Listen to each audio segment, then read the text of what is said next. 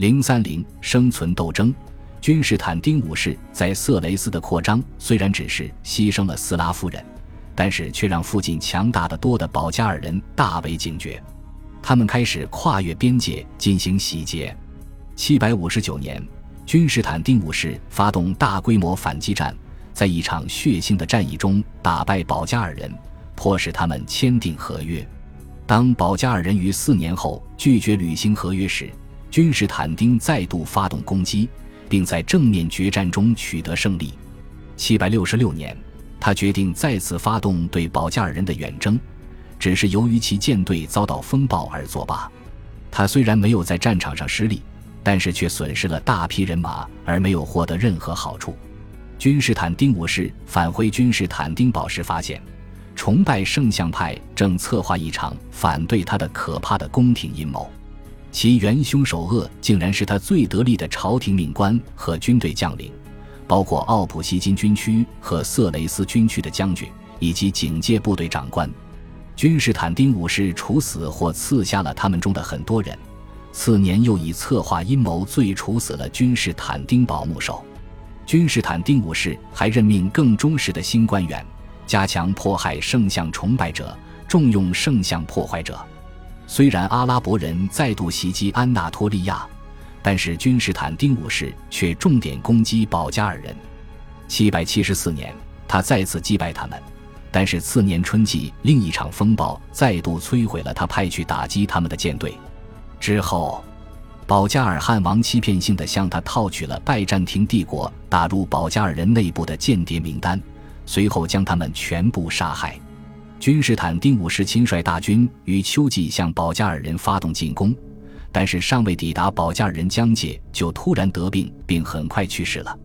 君士坦丁五世是个能干的将军，但不是个聪明的外交家。他在其臣民中赢得广泛的好评，但招来崇拜圣像派强烈的仇恨，而他们在教会和官僚机构中仍然占据着明显的多数。尽管他仓促强化毁坏圣像派势力。忽略了西部事务，造成帝国永远丧失了意大利中部属地。但是他创建旅团制度，在色雷斯地区多次取得对保加尔人的胜利，并对吵闹不休的阿拉伯人的领土进行了几次轻而易举的袭击。在他的两大遗产中，旅团的力量比毁坏圣像造成的分裂坚持得更持久。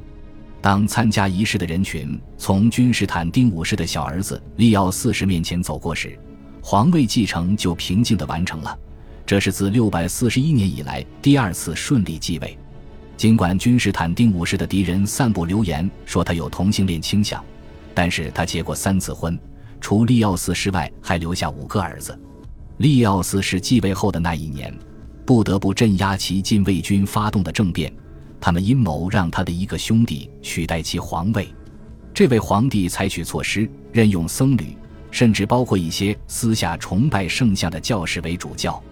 以便缓和其父亲毁坏圣像政策引起的情绪。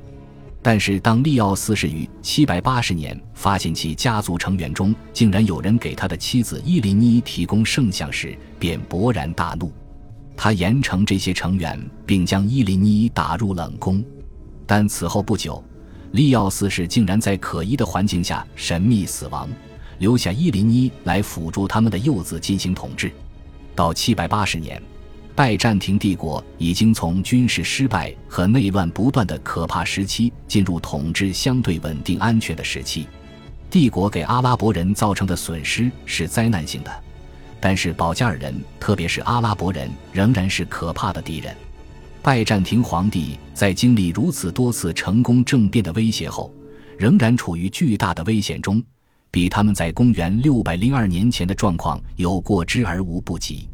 皇帝在军区和旅团制度中找到了得以保护其帝国大部分疆域的办法。军区一旦划分为更小的单位，就不太容易叛乱，或者不再像过去那样流行兵变。尽管拜占庭帝国能够预见到未来会有许多麻烦，但是至少到此时，他不再被迫为生存苦苦挣扎。迫在眉睫的垮台。动乱或被外敌彻底征服的威胁已经成为过眼烟云，在经历了如此多危险后，安全稳定的顶点还远没有达到。